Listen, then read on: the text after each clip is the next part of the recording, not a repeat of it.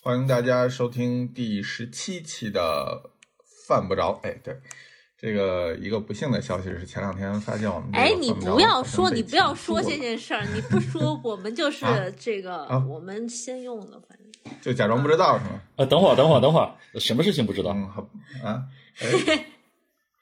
他是有一个那个商 商标注册，你不是等着 Q 吗？你不要，你不要，太好奇了，太好奇了。嗯，就是有一个抢注了犯不着商标，嗯，是的，所以我们在考虑要不要就真的改成，比如饿不着。你闭嘴。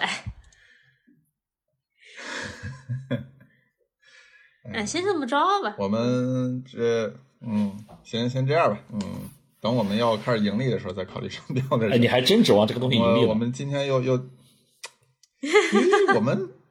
万一呢，对吧？谁知道这个风口上的猪到底追到谁了？哎呀，这个嘉宾，今天嘉宾非常不受控制，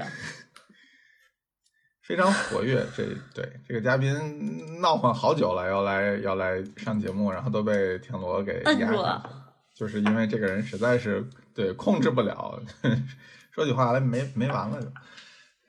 这个这跟上一期的嘉宾就是鲜明的对比。上一期就是你怎么问他都不说，这个就是可能你不问他自己往外蹦。但是我觉得他还是有一些东西可以聊的。嗯，是的，我们先给嘉宾做个介绍吧。嗯，嘉宾自己介绍啊，你们介绍，你们介绍吧。这自我介绍太太太太太二了。我其实一直都想不明白，尴尬了。对对对对，到底应该怎么自我介绍？又不能随便用来吹牛逼啊。就是一个一个财务自由的人，一个在北京财务自由啊，没有没有没有没有没有没有没有没有没有没有，别瞎说别瞎说，哎，你看，不要不要有这种应激反应的，不然的话我们也不找你录这一期。我来介绍，我来介绍，啰嗦你们俩，嗯，就是因为我我们管这位嘉宾叫邓老师，就是我的朋友里面他是挺有名的一位，有名的地方在于首先。嗯，逢局必到，就是你只要 有比较好的局，你叫他，他山长水远一定会来，就是出国也行，然后去外地也行，就是只要他时间凑得上，绝对会到。第二呢，就是呃，很很不大多见的，就是吃的跟喝的都有一定的研究，因为有些人是专精一个方面嘛。对。就要么吃，要么喝，吃喝双修。对对对，就是因为太烧钱了，你知道吧？这事儿，对。但是因为这就它第三个特点是财务自由，所以因为有了第三个特点，这前面两个特点一下就 站得住脚。对。哎，然后呢？是你又能吃又能喝，还能逢局必到，这毕竟是又有钱有钱的人。但是为什么为什么我们要请他来录这一期视频呢？因为我觉得。就可能我们也是破罐破摔了。不是，我觉得呢，就是就很有意思。就是我发现他在北京啊，嗯，因为这半年这一年多，其实大家谁都出不去嘛。然后他在北京，我就有时候问他，哎，我说邓老师最近吃了些啥呀？他说，哎呀，我在叫外卖，吃些或者吃些速冻水饺什么的。我说，你不是吃的很挑剔吗？为什么这个呃也能入得了法眼呢？然后我突然觉得这事儿可以聊一聊，就是，嗯。他是怎么样建立他的这个食物的标准，跟跟在标准之下的？等会儿，咱们不是为了聊这个财务自由的人在北京只能吃外卖？不是不是是是他怎么建立他的标准？然后他其实现在就是在吃一些不大符合他自己标准的东西，但实际上他有可能四分之三或者更多的时间都是在吃不符合自己标准的东西。我觉得就是整个这个事儿还挺有意思的，所以可以从头聊一下。嗯哦，进而论证北京是荒漠这件事儿。不是不是，我们不主题不要跑的那么偏。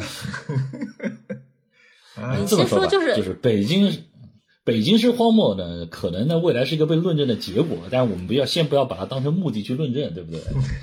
对，我们不要先树敌，我们可以最后静静的得出这个结论啊。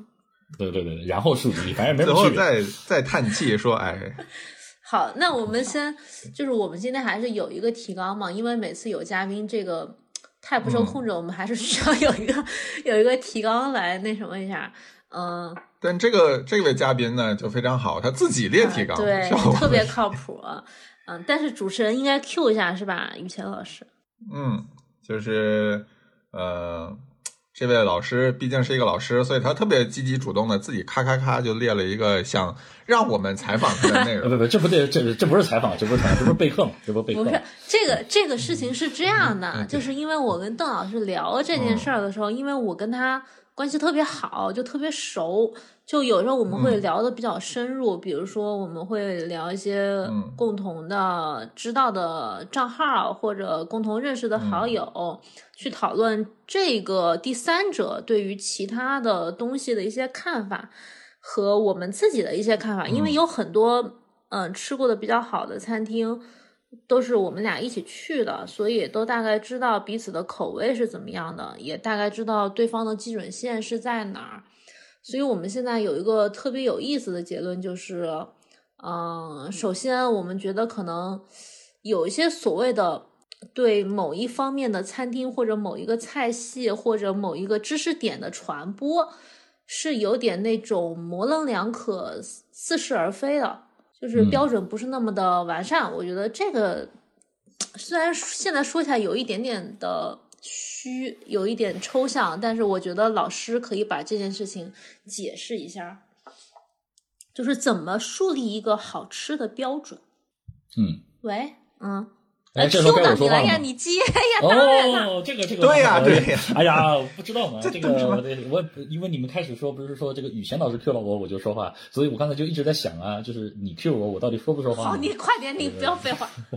说啊，没事。标准这个事儿其实是一个，就刚才啊说，比如说这个说，呃，田欧说这个最近吃的东西不符合我的标准，其实不是这样的。就标准这个玩意儿，其实它是一个，呃，是个很大的范畴，对吧？就是它不仅包含着说我喜欢吃什么样的东西，那还包含另外一层叫做我能够吃什么样的东西，对吧？什么样的东西我？就是它是一个机动的，是吗？呃，对对对对对对，它是一个这样的标准，就是有的时候呢，比如说最近其实我不怎么吃速冻水饺的，最近我主要在家泡面，嗯，这个还是不一样的，就是我觉得就是最近我在尝试一些不同的方便面，然后呢再吃吃泡面，呃，本质上因为什么呢？因为非常简单，因为我觉得呢，就是周围我打开大众点评或者打开什么样的东西，呃，周围看一圈有没有什么能吃的，发现他们也不比泡面好吃。对对，我觉得这就是一个这就是你此时此时此地在北京建立的一个就是基本家常的方便的这个美食的标准是吗？就是泡面对对对对对啊，对，我就觉得泡面饺子，甚至甚至我这两天已经就是或者不能说这两天吧，就前一阵子我已经崩溃到可能在想我要不要去吃一顿肯德基了。我我我已经非常崩溃了，因为我觉得已经有一阵子没有怎么吃到过这个对吧？吃到过东西，突然想了。起码这种东西，速冻食品或者方便食品，它是有一个标准化的。对它下限，就是它的下限，我很清楚，它不可能突破我认知的下限。这个这就跟我去尝试一些别的东西不好。比如说，这个我以前的公司的楼下呢有一个面馆儿，然后呢，这个呃，然后有一天呢，我就去吃那个面，然后呢，那天呢，本来我食欲很好，然后我决定要吃两种不同的面，然后两个面各吃了一口，我就跑了。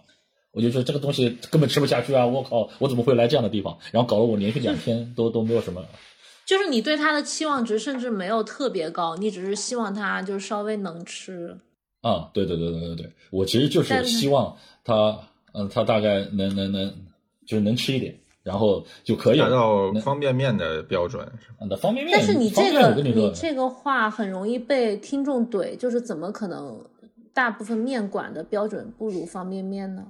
啊，这个其实你可以这样去想嘛，就是你比如说，假设呃这个出去吃面，然后呢，我首先先基本杜绝了他这个手工帮你做面的这个可能性，因为这个手工面的这个口感跟这个机器削面啊、机器切面啊，然后机器呃做拉面啊，然后还是不太一样的，对吧？然后呢，第二个呢，就是你会觉得呢，就是他那面呢，那次为什么我很愤怒呢？是因为他煮的已经快半烂了，然后才端给我，然后我就很崩溃。就是你说一个。都快，我都觉得在吃到嘴里已经快是面糊糊了，这这时我就很我我我就很爆炸。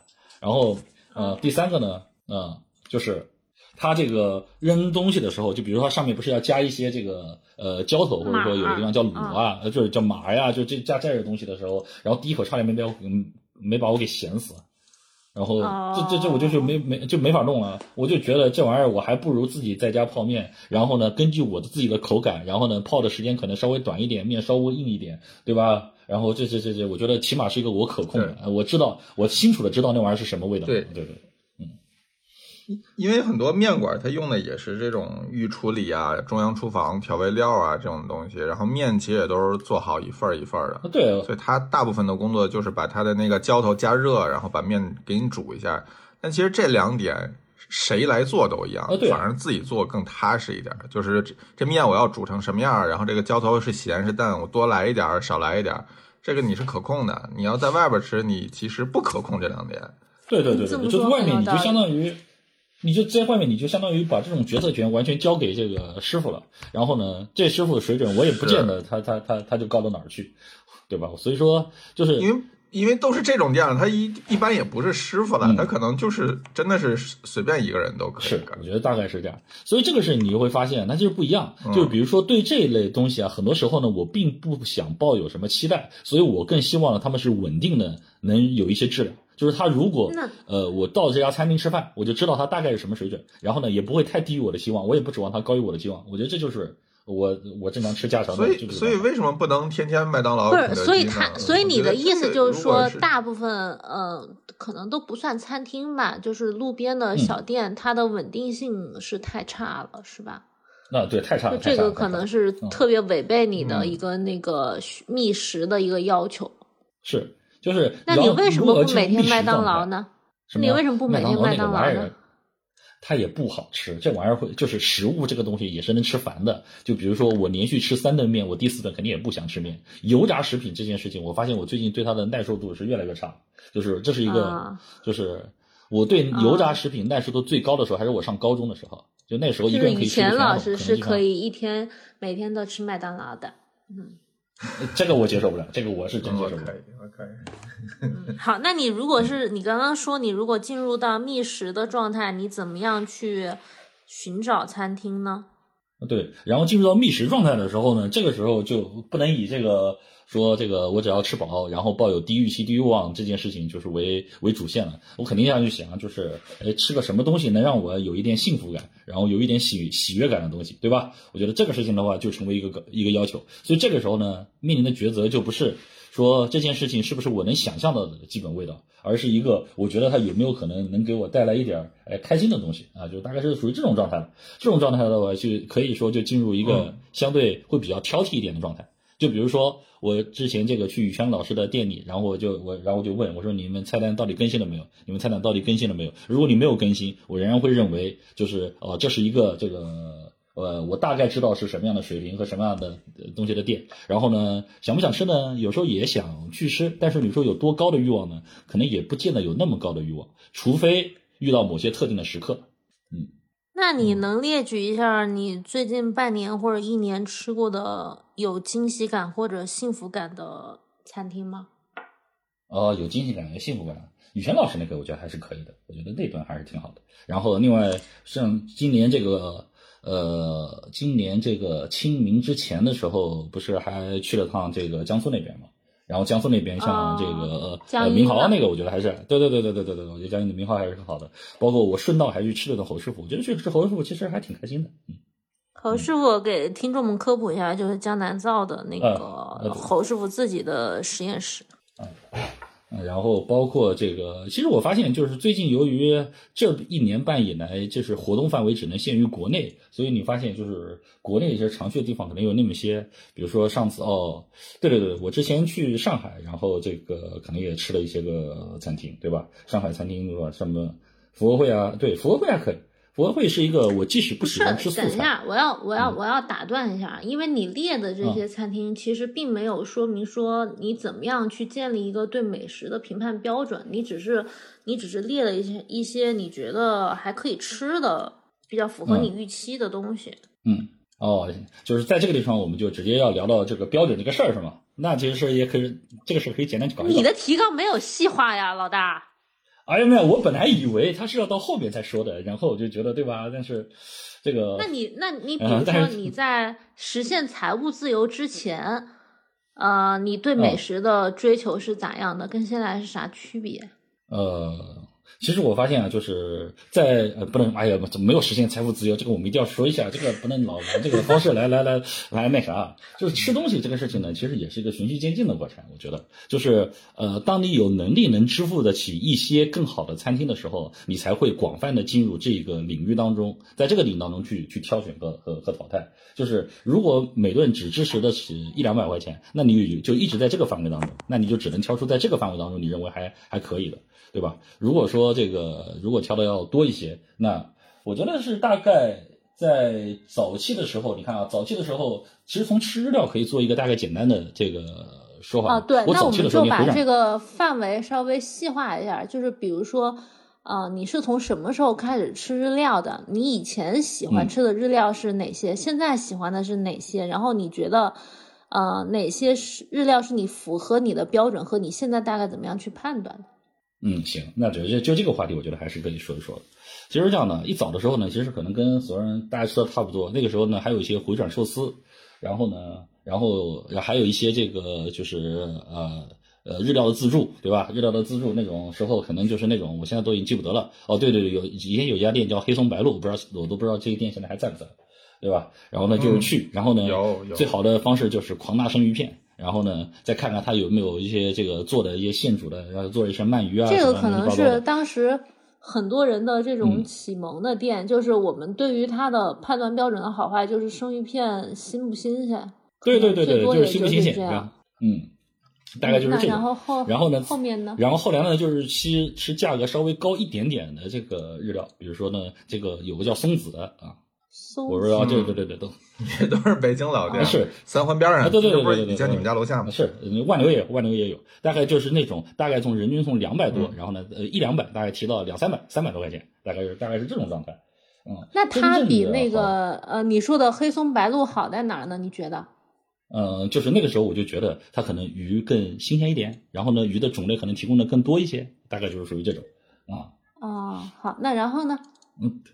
然后呢，真正意义上可能说觉得日料这个东西整个比那个时候哦，对对对，那个时候呢，偶尔去吃了一次四叶，嗯，哦偶尔去吃了一次四叶，然后然后觉得也不比那个呃，我在这说这东西会不会犯忌啊？也他我也觉得它不比那个普通鱼好吃，啊，就是我觉得呢，四叶看起来好像看起来好像这个价格更贵了一点。这个鱼看起来更精美了一点，但是给我带来的体验其实并不比这个就是其他的这个就是早期吃的那些自助自助售自助的店就就好太多。就是我觉得好哎，我等一下，等一下，等一下，我觉得你这句话特别关键。就是你觉得四叶它在价格上，我记得四叶之前也要一千二，也不多少钱是吧？反正千把块钱是要的。不一定看你怎么点了。对，然后但是它如果是给你带来的体验跟黑松白鹿或者松子这些店差不多的话，那你觉得这个问题主要出在哪儿呢？就是它肯定是不符合你觅食的一个标准嘛？对，那个时候是这样的，就是那个时候呢，呃，其实。嗯呃，也没有建立起非常完整的体系。当时呢，我只能简单的去评价，我说，比如说这个玩意儿是一个四倍的价格，哪怕按照一个这呃这个边际效应递减的这个过程，它起码得给我一个提供一个两倍左右的喜悦度的体验吧。然后后来发现，哎，这句话也也也可以提炼一下，就是因为我们知道有时候价格它其实跟这个体验的美好程度并不能够完全。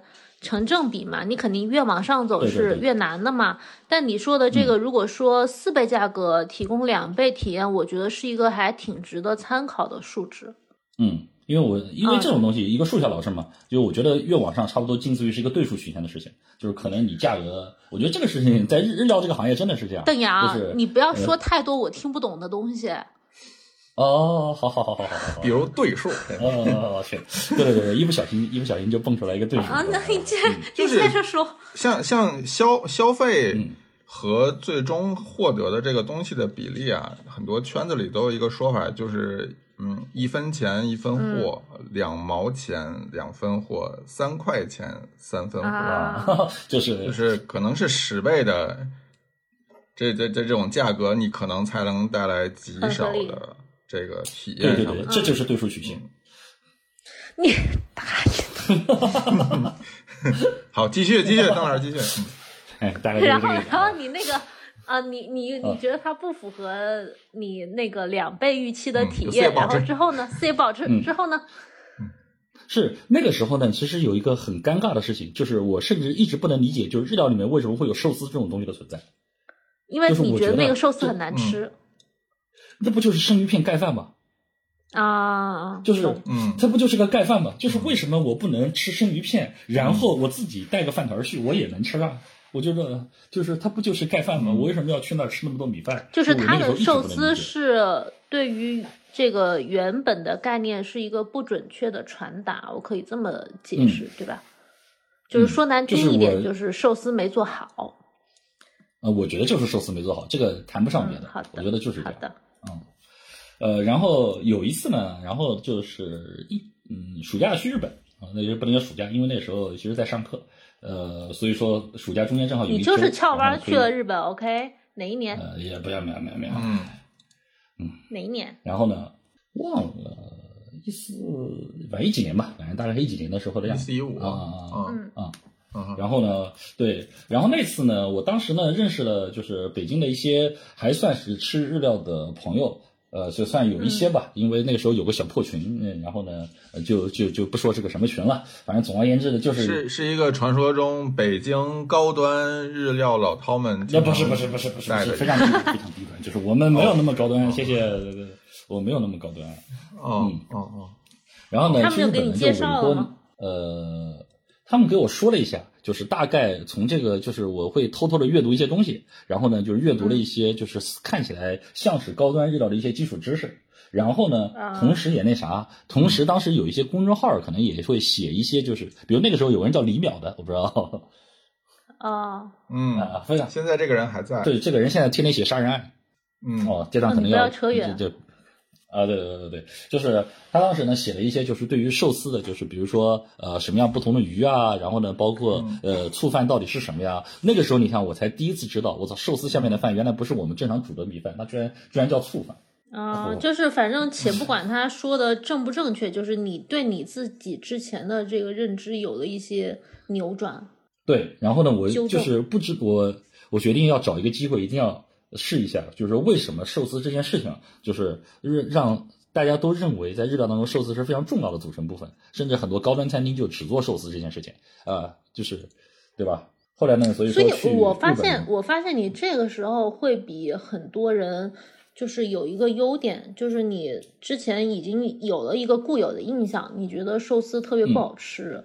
不理解它，但是你仍然觉得你可能是没有吃到好的。没有停止对你居然没有停止探索，因为我看过很多人，其实就会是已经形成这个固有印象之后，他就觉得我的是我的立场是对的，对对对对对，我觉得你这一点特别好。嗯，这个因为我觉得就是认知嘛，总是受到自己的很多东西的限制嘛，对吧？如果你不主动打破这个限制的话，我觉得。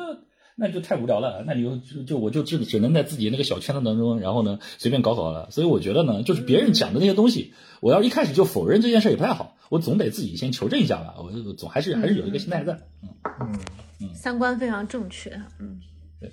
然后我在东京吃的第一家寿司店是清空。哦，就是次郎的那个徒弟的店。对对对对对对对对，因为你要知道，就是那个时候，其实你会发现在国内可能闻名的所谓的寿司师傅或者寿司名店其实也不多，就是小野二郎那个名字，其实还是在国内非常就是传播还是不错。清空也算是很顶级的日料店，寿司店啊。嗯，我现在回头再想，我觉得运气是真的很好啊。就是我现在，嗯，我现竟然订到了啊！对对对对，那个时候可能也还好吧，没有没有这么超级困难的吧？我觉得没有没有到非常非常困难的这个地步，嗯。嗯，然后吃的第一家是清空，然后呢，就还是要看你住什么酒店嘛，这个又又牵扯回来财务自由这件事。对，那个时候还好，那个时候就那个时候并不是委托酒店订的，那个时候是这个，对吧？不是有那个日料的群嘛？然后呢，是群友帮忙订的啊。好，那你吃了之后呢？呃，然后我就觉得，我操，寿司这个事情果然是很有道理的。就是我第一次感觉到，就是鱼下面配这个饭，它是很有必要的。能对比一下你吃的这个前后的价位的差异吗？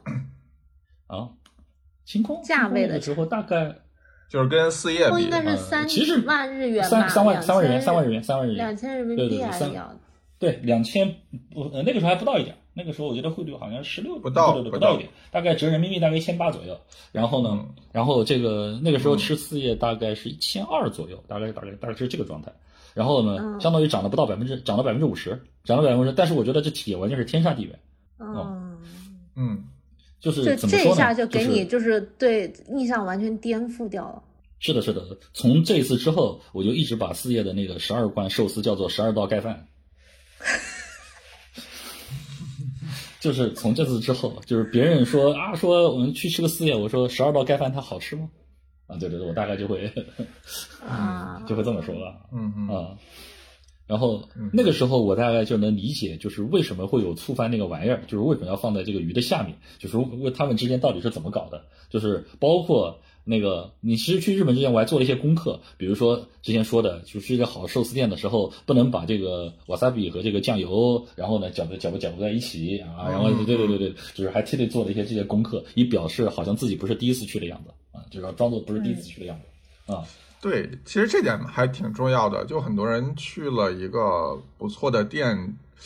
之前其实对那个店没有什么了解，甚至对那种料理形式都没有什么了解。做功课嘛。至于，嗯，对，就其实很多人都不习惯吃饭之前做功课这件事情。但是，但是我觉得这事儿，其实你会发现是这样的，就是你去旅行之前，你做不做攻略？有些人是不做攻略，他觉得很有惊喜。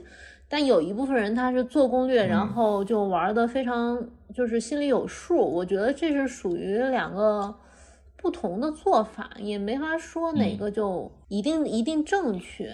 但我觉得，我觉得可能跟旅游还不大一样。我觉得更有点像，比如说你去博物馆，你去博物馆你就看就好，哎，你觉得也还行，但你可能会错过很多东西。但你提前稍微做一点儿。背书，你可能能知道的东西会更多。就是你，你花了同样的钱，你还是希望能尽量的有更多的收获。明白你的意思。嗯嗯。所以说，那个时候主要的是，还是还是建议大家，就是吃之前还是能做一些功课，尽量做一些功课。嗯。就哪怕就是很单纯的希望看上去不像是一个第一次来的人，我觉得这样也可以。那邓老师吃了那个，呃，你说。啊，对，包括说什么这个呃，最好不要拿筷子，然后呢，这个去夹寿司，拿手直接拿就可以了。然后呢，最好寿司呢一口能把它吃掉。然后我想了想，为什么寿司还能不一口把它吃掉？啊，我觉得这个是没有，对吧？就类似于这些，就是看起来就奇奇怪怪的心理心心理的活动，就搞了一大堆。啊，对。但是我想的是，既然你去体验一次，你就可以按照那个流程走一遍，你走一遍流程，然后你才有资格说说说嘛。你不走一遍流程，你反正先到此一游一下嘛，对吧？啊，对对对对对对对。然后以后你再去研究说这些行为到底在这个这个场景下到底是有没有必要的，对吧？它有没有它存在的理由，或者为什么为什么要做这样的规定？嗯，大概是大概是这样的。嗯。好，那所以那次之后，你就算是建立了关于寿司标准，它应该是标准，就是基准。对我起码就觉得寿司它是一个。呃，真的是一个值得在这个体系上值得被鉴赏的品类，我觉得这件事情非常非常重要，啊，嗯，然后呢，我也知道就是呃，高端日料这件事情和这个日常吃的这个很多的这个所谓在哪吃的生鱼片、是哪儿自助，那完全完全不是一件事情，所以说这样你可以理解为就是从那个时候开始，就是我大概初步有或者说有一个最基础的认知，就是嗯，牛逼的餐厅可能有它牛逼的道理。就是如果我们开始没有能看到它，或者开始没有能理解它，那很多时候是因为我们真的还没有没有没有走到那一步。等走到那一步之后再去评价这件事情嘛，我觉得大概是这样。就我对这个事情起码有点敬畏了啊，就我觉得这个事儿还是很值得嗯去体验的啊。对，有有敬畏之心。但我觉得你吃完清空之后，你应该会有一个标准线，就是因为你知道这个寿司的味道是水平是在这儿，它的档次是在这儿。啊，它的味道是在这儿，然后你以后所有的那个寿司就可以跟它进行全方位的比较，这个也挺重要的。是的，是。然后后来呢，因为这个喝酒，然后因为这个，反正因为那个时候北京没什么太多酒局嘛，有时候去上海参加一些酒局，或者是去喝一些酒。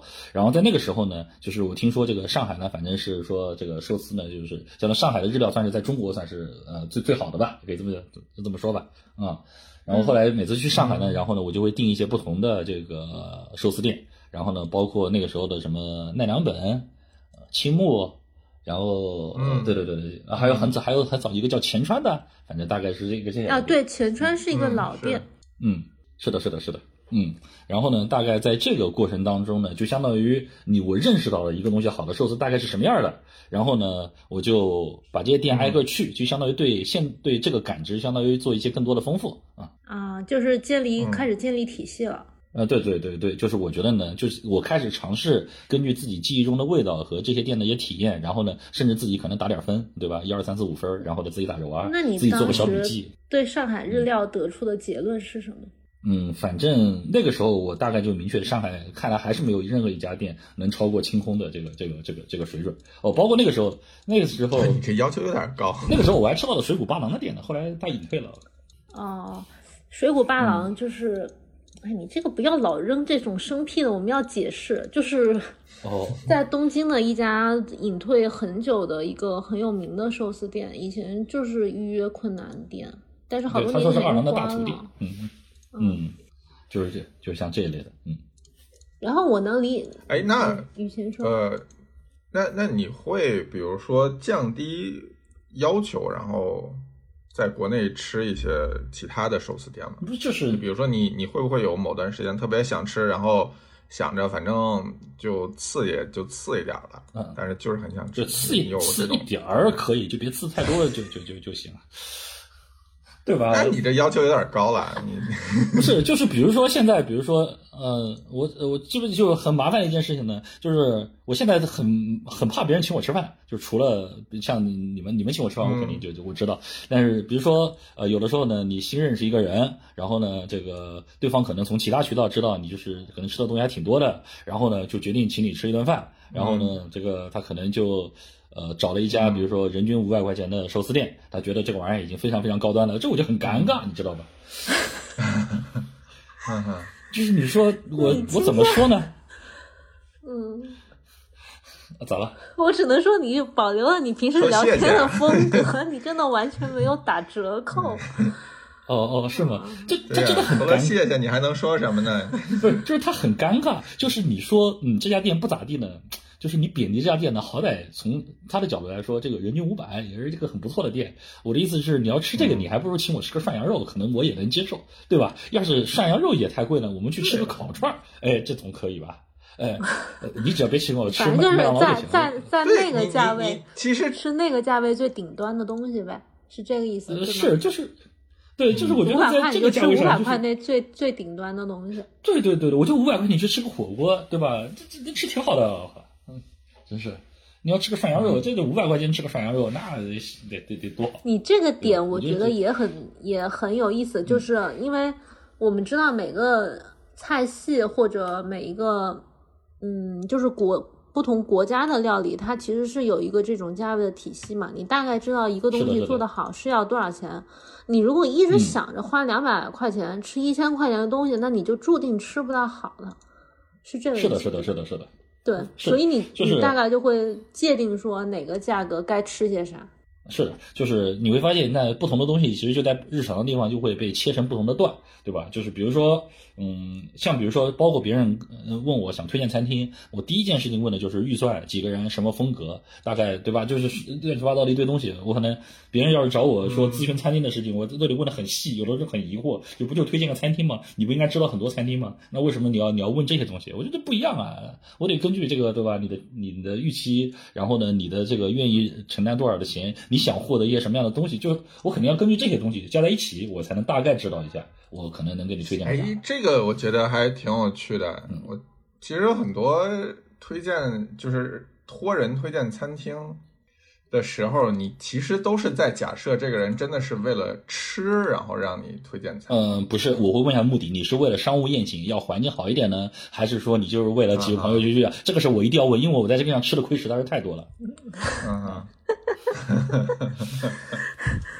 就是你以为对方是为了吃，结果发现人家就只是为了这个这是泡个妹是是，这个这个完全不一样，这这根本就不是一码事儿，呃就对吧？就比如说，呃，曾经有人去香港，然后呢让我给他推荐餐厅，然后我当时推荐的香港的智魂，就是喜控这个餐厅，对吧？然后呢，就是这个哥们儿是一个贼爱喧哗，跟周围人聊天聊得特别大声的这种，你你知道吧？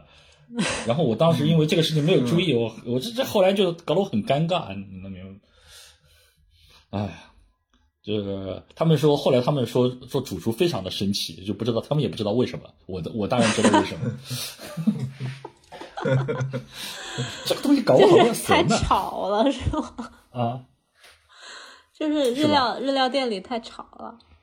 对对，还有像推荐那啥的，比如说呃，有人像推荐个西餐，对吧？然后呢，我我就比如也是在香港那个，然后另外一个人，就是我发现经常在香港遇到这样的破事儿，就是我给他推荐的，比如像 amber 这样的，我觉得这个还是还反正很正经嘛，很正统，对吧？然后我说你可以去，然后呢，然后他穿个大背心儿，然后被人拦下来了。嗯，啊，这就很麻烦，你反正。所以只能证明你们财务自由的这些人都不怎么拘小节，对不对？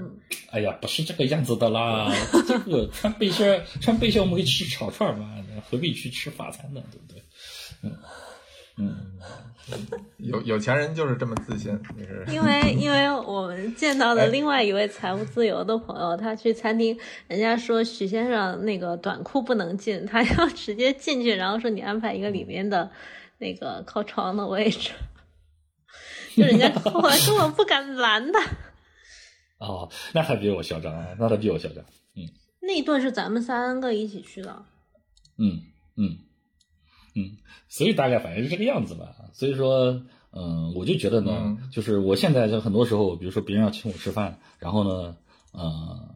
我就会特地，现在我在大众点评上甚至都有几个那个组，或者说就是自己圈的一些餐厅，就是如果别人要请我吃，比如三百块钱以下的餐厅，大概啊可能从那几个里面挑一个，比如说就我们去吃个这个吧，对对，就类似于这种。嗯，大致上也是什么火锅、烧烤。那你那那你建建立这种美食标准也有若干年了，对吧？嗯，有一些年。你平时吃饭的时候会刻意把把这个标准就。忽略掉嘛，就是当你纯为了食欲来来吃饭的时候。什么叫纯为了食欲来吃饭的时候？为了生存，就是果腹啊，为了果腹。没有果腹可以泡面啊，就是为什么我也不放弃这个标准啊？这个我可以泡面也不贵。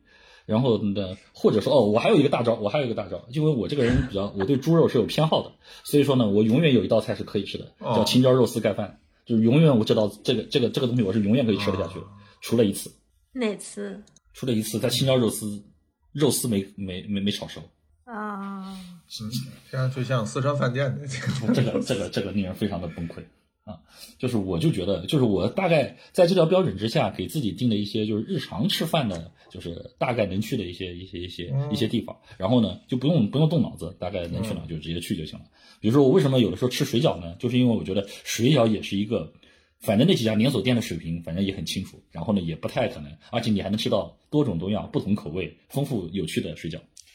嗯，所以这个时候就你要把你高端餐饮的那套标准舍弃。对对对，就是那个时候为了吃一个安定，就你完全不用那套标准就可以稳定的出品。比嗯嗯嗯。然后在这个事情当中，哎，那你对这种，哎，那你比如说对街头类的这种名店或者是。怎么说？就是也不能说是网红，就是有有很多 B 级料理里边很很很厉害的东西，你你会怎么看？呃，比如说，比如说，能不能举一个例子？大概是什么样的？比如说，嗯，这个其实很难很难讲。比如说拉面，拉面其实它人均客单价很难特别高，但里边还是有很多好东西的。但你会去去考虑？也不能说是考虑吃，还是说你你对这些东西有兴趣吗？还是你你只对高端类的餐饮有啊有啊有啊！拉面为什么会没有兴趣呢？什么拉面、烧鸟、鳗鱼饭？这这么说吧，你的兴趣点到底是什么呢？就是只要这个东西他做的，对对对对，我吃东西很很广泛的。对，就是啥都吃，这个这个点的兴趣的。就是驱动力到底是什么？是你对未知食物的好奇吗？还是说肯定有这个好奇？肯定是这个这个好奇是有的。就是嗯，首先有一个基准啊，就是我认为每一个任何一个食物品类当中都有这个食物品类做的比较好的东西，就垂直的比较啊，就是它肯定就是这个事情很难横向很难横向的比较，就是垂直的比较肯定都有。比如拉面肯定有拉面做的好的和拉面做的不好的，对吧？然后呢，烧鸟肯定有烧鸟做的好，烧鸟做的不好的。鳗鱼饭肯定有鳗鱼饭做的好的，鳗鱼饭做的不好的。那这个品类当中，如果它好，确实好到一个让你觉得也确实可以吃啊，到某条分数线以上，我觉得那就那那就可以啊。对。但是呢，我今天还特地思考过这个问题啊，就是我发现我有一个非常有意思的这个这个这个这个现象啊，嗯，比如说我对盖饭的这个这个这个这个差别其实就很大，呃，就就很不大，就是什么样的盖饭呢？只要别做的太差，我基本吃得了。但是呢，我对鳗鱼饭就很挑。嗯啊，就我对和我和鳗鱼饭就就就就很挑，然后呢，再比如说，呃，我对于什么？你鳗鱼饭挑的点是什么？你鳗鱼饭挑的点是啥？我几乎不吃附近的任何日料餐厅当中的鳗鱼饭，基本上不吃。不是，你觉得好吃的鳗鱼饭的标准是啥？那啥呀？就是鳗鱼烤的好呀，就是你看鳗鱼烤的对吧？一个是是不是活杀的，然后呢，这个其实要求就已经挺高的了啊。然后呢，呃，活杀的，然后呢，这个烤的技术，你是用你这个对吧？是先蒸后烤还是先烤后蒸？这这这都无所谓。这个，但是呢，你得烤到这个火候上。然后呢，你那个酱汁儿得确实调的调的比较好。你下面那个米饭呢，确实还得不错。就是这些条件都得及格，我觉得你这个鳗鱼饭才是能吃的。啊，好吧。啊，对吧？但是普通鳗鱼饭可能我就不所以，那你对于不同类型，你对不同类型餐饮的标准是要基于？呃，人均价格，嗯，不是，就是就是你会对贵的要求更高，然后对相对便宜的会会降低要求，或者说有另外一套你的评价。我觉得是另外一件事情，就是我认为一个领域当中我吃过的这个东西当中几乎最好的，然后呢和我日常能吃到的之间差距到底有多大？就比如说，呃，最好吃的盖饭，就是其实跟我日常吃的盖饭差距也没有到那么大的地步。我们举一个举个例子吧，比如说青椒肉丝，我们说青椒肉丝做事，就是确实就是上海有家餐厅叫南星园，嗯，对吧？南星园这个呃嗯，他做的他这个青椒肉丝呢，也一直是他非常拿手的一道菜。我确实是去过去南星园吃过，然后我觉得青椒肉丝确实挺好吃的。但是你说它是不是值得值得说青椒肉丝的这个差距就已经大到这个啊，觉得这完全就不是一码事儿？我觉得就没有到，就是可能他那个青椒肉丝我能打个七十五八十分。然后呢，我日常吃的青椒肉丝，我也能打个五六十分，我觉得也还可以，就是没有到差到那个地步。只要你不是做一个三十分以下的东西，但是你发现，比如说鳗鱼饭这件事情，它就不一样。嗯，鳗鱼饭这件事情呢，就是我吃到好的，像东京的有一些，还有关西的有些，反正吃过一些好的鳗鱼饭，我觉得完全可以达到八十八十五分以上。但是我日常吃的鳗鱼饭，我就觉得大部分都只有三四十分，然后我觉得就就就没法吃。啊，嗯嗯，我觉得哦，所以。就那就是是不是可以说你对平时你一般吃的东西的接受度这么高，是因为你还没有吃到过那些东西最高的水准到底是什么？那是，我觉得还是没有吃到。就假如说你某一天吃到了一个饺子，让你感动的就是 热泪盈眶。不过你不用这么问，所以你可能以后对水饺的。那个你现在在外面吃麻婆豆腐吗？什么呀？不吃，我还是会吃。你看他就不吃，因为他吃过很多次赵师傅的麻婆豆腐。对，然后我就我就是麻婆豆腐这个菜我点都不会点，现在。嗯，你看，这就是他他这个坚持的点，我很很能 get 到，因为他在我们家他也吃过麻婆豆腐，他去赵师傅那儿他去的次数跟我差不多多，他也吃过很多次麻婆豆腐，嗯，所以他应该就不会再在外面点了，因为那个差异他能感受到是巨大的。是的，而且甚至我甚至在别人点的时候，就是别人点就点呗，我甚至都不会发表对这个菜的见解，因为我觉得这个事情没法说。就是就是是一个没有办法，没什么好说的，嗯，因因为你没法让他吃到嘛，此时。对，所以说不如不如不说，就你们吃你们的吧，反正这桌上还有其他菜，对吧？我吃点其他东西得了，对，一般就是这种状态，现在就是，嗯。对我我我觉得还有一个点就是，你如果有一个东西是嗯比较新的进入你的视野的，因为我们从小吃盖浇饭、吃青椒肉丝、吃麻婆豆腐。但是你说像鳗鱼饭，你可能是三十岁左右你才接触到这个东西，呃，没那么惨吧？三十岁附近在吃鳗鱼饭，二十二十多岁才接触到这个东西，对不起，对不起，对不起，你再你再给我逼逼，我待会儿还要爆一点你的料。啊，不是不说了，那反正就是啊，你现在有二十多岁才二十多岁吃到鳗鱼饭，因为你你一开始去吃，你可能就是已经是在旅行啊或者什么的时候，你一开始建立的标准就高一些，而且你它不会不大在你日常生活中出现，你的那个积累线，我觉得普遍就会比较高。嗯，我觉得这是一个，如果从数学上的不能说数学，这是个连续谱系，呃，和不连续谱系。啥东西？啊。好好，我对我又我又我我我我我又不小心引了，就是这样的，就是我觉得呢，有些东西，对对对，有些东西它你的你对它的评价，其实是因为你老接触，所以说它的评价其实你会发现它是很连续的，就是它是就是好一点点的，好一点点，再好一点点的，就是你会发现每个层次呢，反正基本上都会有。而像鳗鱼饭这样的东西，就是我对它的可能就会觉得它只有这样几类不同的打分，就是说，比如说它可能只有呃八十分的，然后呢，然后呃六十分的就算能吃，然后呢四十分以下的我可能就不吃。但是你要说，比如说一个盖饭这件事情，我可能觉得三十分到七十分之间，可能基本每个分数段都都都都有。所以说我的整个对它的建构的这个东西又更丰富一些。然后我觉得有的时候上上下下窜一窜也能接受。像鳗鱼饭的话，就属于向它窜一点，我就会觉得窜了一大截，窜到我就完全不想碰它的地方。哦，这词儿在数学里面叫连续谱系是吗？啊，就是连续和不连续嘛，就是有些东西的判断标准是连续的，有些东西的判断标准是不连续。我觉得他有这个。好吧。嗯嗯。哎呀，反正这个事情，我觉得还是呃，甚至当你评价一个高端餐厅的时候，甚至你有时候会抹灭掉自己关于某些东西的偏好性的东西。我觉得这个也是很有意思。给我带来这个东西差别的是是福和会，我是一个非常不喜欢吃素菜的人。非常非常不喜欢吃素菜，就是只要让我点菜，我是一定是我是不考虑有素菜这个东西的存在的，就是我是嗯啊，然后你平时让我吃个沙拉我都不想吃，就是什么蔬菜沙拉那个玩意儿，我一般都是扔扔一边的，都都都是不吃的。但是呢，就是比如说我我我我我去吃福和会的时候，然后呢我就觉得，哎，这个餐厅就改变了我对于呃素菜的一些认识啊，就我认为好这个餐厅呢，我仍然很清楚的知道我不喜欢吃素菜，但是他们家菜我还挺喜欢，嗯嗯。就觉得他就是有创造性，也很难让我不吃下去。就是我知道他为什么做的，就是我能清楚的知道他做的好，对吧？就是我觉得好不好和喜欢不喜欢，这是两件完全不同的事情。这个世界上存在很多好的东西，但我可能不太喜欢他们。就是你在这个时候，你可以剥离掉你的主观偏见去评价一个东西。嗯，是的。如果是吃家常的小吃类的东西，我觉得我喜不喜欢其实是一个很重要的标准。啊，我明白你意思，因为我其实会碰到一些人，他就会觉得说，他的忌口就该被嗯消灭掉。就比如 说有些人不吃香菜，对吧？他就没有办法欣赏香菜在某些菜里面发挥的作用，对吧？你说，你说这是不是一种偏见？呃，肯定不是，这就是人类的。自我保护。哎呀，香菜这个东西呢，都都不一样，因为香菜这个东西对有人是有生理反应的。因为我看过一些研究报告，这个是里面是对里面的某些分子和气味，然后人的某人的某些基因当中是会没关系，反正因为因为我现在就反正就是吃了就我现在发现就是要怼，只能怼自己熟悉的人，就你怼别人是会挨骂的。对，所以我就怼以前。但是其实 就是其他人也是有些是这样的嘛，就比如说他不吃哪个东西，那这个东西它起到作用。他就完全忽视掉。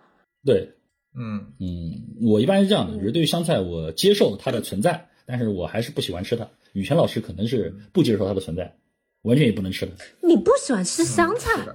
嗯，我不是很喜欢，就是。哎，我从来没有发现过这一点。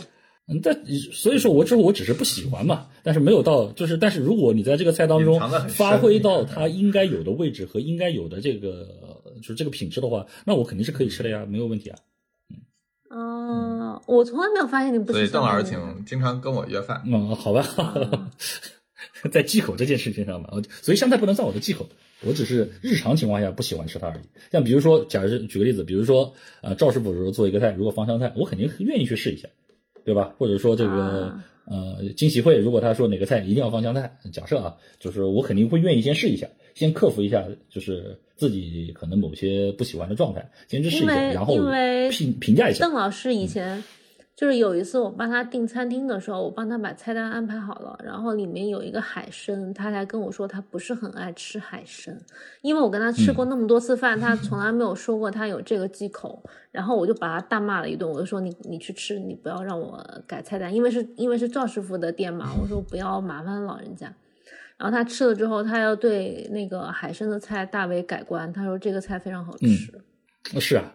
就是我觉得这个这个这件事情也是很重要的，就是反正我觉得就是认知这件事情，嗯，就是认知这件事情，反正需要在一定范围内不停的要要延展一下。就是有些原来认为根深蒂固的东西，我觉得它总可能会存在某些契机让你去改变它。我觉得可能吧，就是这种可能性，可能性反正保持着。嗯，但有没有某个东西是你就是尝试了很多次之后，发现还是喜欢不上的呢？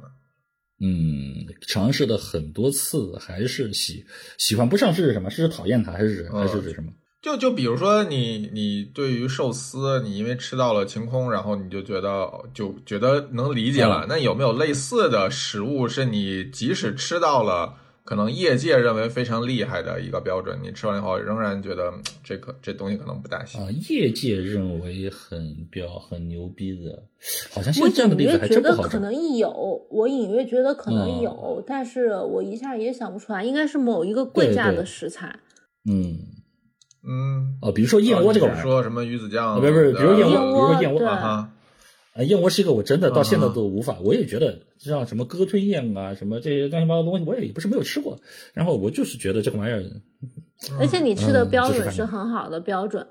我觉得应该还是可以的了吧？我觉得，对吧？然后，但是我对燕窝的那些店的，反正啊，对，但是我对燕窝一直没有什么很好的。但但是我们就继继续嗯说下去，就是当如果这种情况发生了之后，你会觉得这个。你就认了吗？还是说你还会寻找说有没有可能性能让你改观是这个印象的这个可能呢？是这样的，我觉得这是个贝斯过程啊！不不不不不，呃呃，这是一个呃又又什么过程？你再你等一下，你等一下，你再说一下，你把那词儿，我我对对对，这是一个贝叶斯过程。嗯，贝叶斯是一个统计学家啊，贝叶斯学派。你等一下，你等一下，在群里面给我发个红包。啊，好好好好好好，呃，为什么说是个贝斯过程呢？就是呃，你会不停的去讨论一件事情发生对你会不会影响你这件事情的概率，对吧？所以说呢，我比如说我现在，比如说这件事情，如果我吃过三五次很呃大家都认为很好的燕窝，但是我仍然觉得它不太行，那么其实你会发现这个概率的就是更改的可能性已经没有那么大了。就是比如说别人再说。但是我会考虑，他和前面这些人推荐的到底是不是，呃，可信度是不是差不多，对吧？嗯，呃，对对对，如果说是一个完全带着更高维度的或者完全不同的视角的，那我可能会尝试一下。但如果说我认为我大概率判断说大家之前的观点可能也是同一类人，可能也知道的是类似的差不多的东西或者怎么样的，那我可能对这件事情我就觉得也没有什么太多尝试的必要。所以说它源自于基于相同标准推荐出来的东西，你其实就就差不多。啊，你这个很合理啊，你这个很合理。嗯。对，就是如果说他有别的角度或者新的东西，或者我之前没有想到的某些东西，或者他真的是一个呃超大神，然后碾压性的这种，那我觉得我肯定还是会试一下，对吧？试一下就是花点钱嘛，试一下又不掉肉。嗯，对，总结一下就是还是得不缺钱，然后才能更加没有成本负担的去尝试。是的，是的，嗯，就是花点钱嘛，对不对？不是，因为我发现邓老师有一个好处，就是首先。比如说我跟他吃饭的时候特别多嘛，我如果提出来这个东西我要试一下，然后他可能出于对我的信任，他一般就会陪我去吃。他即使知道预期不是那么的高，然后因为我也会说我要试的理由是什么，有些餐厅还是挺贵的，就我就会说我想试他哪一个东西的做法，嗯，看看是在一个什么样的基准线上，他就会非常开心的陪我去吃个饭。就是明知道他有可能不大理想，但是他也会就是丰富他的那个坐标体系。我的感觉是这样的。嗯嗯嗯，它是这样的，就是你一个坐标体建立之后呢，你永远需要两个很好的玩的东西，一个是有更多的案例，然后可以丰富自己的体系和校正自己的标准。嗯，第二件事情呢，就是我觉得呢，就是不要放弃任何可以有可能影响你认知和改变你认知的东西。就是我觉得先不要一开始把它否决掉，先考虑对这个事情先接受一下，然后完了之后你再评价嘛，那可以不改，你可以觉得这次浪费，这次实验就是失败了，失败的实验也也也行，也没问题，也没问题。就是还是整体是一个比较开放的态度，就随时可以推翻自己，抱着这样的态度去。是吧？我觉得推翻自己在，所以如此有一个开放态度且不差钱的人，然后在北京就只能吃泡面跟速冻水饺。就嗯，北京到底怎么了？哎，我现在非常想带入，还是要把这个话题绕回来，对不对？开放的态度基本上是基于高端餐饮的。啊！但是因为我们讨论过很多次，就是北京高端餐饮就是，反正就是 几头不靠嘛，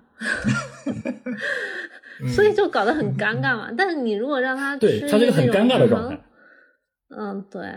他，我让他去陪我试的一些餐厅，我也都是说可能要打个折，可能要，嗯，这个预期不要太高，可能我请你吃，就等等这种各各个理由去，然后他才去。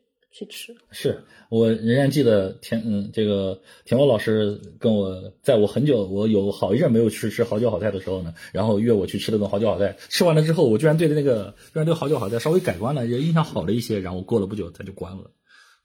对，那一次就是因为我们俩都好久没去吃了，但是我就出于嗯想试试看他某几个菜的那个目的。就跟他说，我想试一下，但是有可能不是那么理想，因为好酒好菜并不以那几道菜著称。嗯嗯，然后我们就去试一下，但是整体可能因为我安排菜单还可以，就他还挺满意的。嗯，对对对对体验还所以说，随着这个疫情的这个进展，现在这段时间非常非常的非常非常的这个想念东京，想念日本的这个，哎，其实还挺麻烦的。嗯，所以只能去北京以外其他的城市各种吃。我看邓老师的朋友圈，经就是反正经常不在北京嘛，对我一个月可能在北京能待个一个星期左右。对，我不在北京倒是挺正常，但是我不发朋友圈啊，这个是个问题啊。哦，那那个没关系，我们我们能看从别的人的朋友圈里看出来你在。哦，那就行。你不你不能炸他，他他不发朋友圈这个事儿非常谨慎。他就是为了躲这些东西，所以才不发朋友圈。那就很麻烦，你这没关系，不不碍事儿，本来就是很折腾。然后，哎，我现在不碍事儿，非常非常想带着另外一半，然后一起去这个，一起去日本。嗯，我觉得还是还是挺重要的。日本还有很多很多的餐厅，目前我还是有兴趣，然后但是还没有没有没有没有吃的。哎，嗯嗯。所以你对北京基本上已经失望了，是吧？嗯，这么说吧，北京就宁愿去外地吃，也不想在北京。就是北京，就是我现在建立一个非常有意思的就是这个东西比泡面好吃吗？啊，它值不值得比泡面好？就是让你让你失望到就觉得高高不成低也不低也救不起来的这么。就是我举个例子啊，就是比如说。现在在北京，我都快固化成，就是出如果出去吃，我大有很大的概率是吃什么火锅呀、烧烤呀，像类似于这样的东西。就是我已到了这种地步了，就是我觉得，嗯，实在是我想不到什么让我要出门一趟，然后可能还有冒着大呃堵车的这个风险，然后在饭点儿，然后呢去一个地方，然后去吃点啥，然后最后得到的这个。呃，感知就是比泡面可能就只好吃一些，或者比饺子就好吃一些。这件事情就让我会非常非常尴尬。如果说有一个非常非常好吃的，我非常觉得去试的，那没问题。然后跑两个小时我也去啊，对吧？有一次那啥，有一次兴起来了，然后带着一帮朋友去跑到红零八七幺，然后去吃了一顿，就那次，对吧？那很远，那开车也得一两一些个把小时，这种这种事情，对吧？但是有那种性质来了，那我觉得可以去吃，而且我觉得红零八七幺还挺好吃。就在那个价位上，真的还挺好吃。红零八七幺，嗯啊，嗯，是零八七零八七幺，昆明的区号吧？是，我记得昆明区号吧？我记得是。嗯，对，区号是的。对，哎，那我我觉得时间也差不多了，就是结束之前，我有两个特别想问的问题，就是我们也聊了一个小时了，这是我最想问的两个问题，就是呃，哪个牌子的水饺和泡面？哦，你说这个。这哎，哦，对我也不给人做广告。反正水饺这个事情的话，我觉得现在就是啥。没事没事，你就说吧。我们这个也没有什么赞助商。哦，是最近我可能开始又开始呃，拉面说我之前吃了一些，然后最近可能哎那个火鸡面我最近又吃了一些，大概是这种。然后呢，嗯，大概是这，我现在就已经沦落到吃这种。然后速冻水饺就随便买，然后呢，有的时候甚至可能从这个水饺店里面，像什么喜家德啊什么水饺店里面随便弄点也也也行，反正就是随便搞搞。嗯，哎呀，北京啊，真的对哦，还有一还有东西，随便买的水饺都 对，还有另外一个东西是这样的，就是呃，比如说从陈老师店里面可能买点牛肉丸啊，或者弄点什么东西的，然后呢，这个 你不用硬给我打广告，不用不用不用。还有最近呢，可能因为快到端午了嘛，然后买了点粽子，然后在家，然后呢吃了点。我最近可能就是这种，对吧？然后，哎，嗯，反正。除了其他的可能性，就是这种日常类的东西能够快速解决的，差不多就吃这些玩意儿。嗯，好吧，反正不出去吃呗，就对北京已经 失望透了。这这确实啊，就是你没有看看把我们这些财务自由的人都逼成了什么样子。好，这这这期标题，这期标题就当就用这一句吧。呃，不要不要不要这样，不要这样，不要这样，财务自由这四个字还是去掉，反正就是对吧？你刚刚说那个叫贝啥贝啥叶？贝叶斯贝叶斯贝叶斯，嗯，好吧。我回头发，我回头发给你，我回头在微信里面发给你。不用不用不用不用不用发给我。对对对，你就把今天提到的所有的这个专呃专业类学术型的名词给我们列一个，我们这一期的梗概就把这几个词放在上面。你这样就是会吓跑听众啊！对对对，你这不行，没关系。我们就就这样吧，今天就结束吧，就就这样吧。啊，好的好的，他们还会回来的，他们还会回来。好的好的好的，嗯，那今天就先这样吧。行，可以啊。好，拜拜拜拜。嗯，拜拜。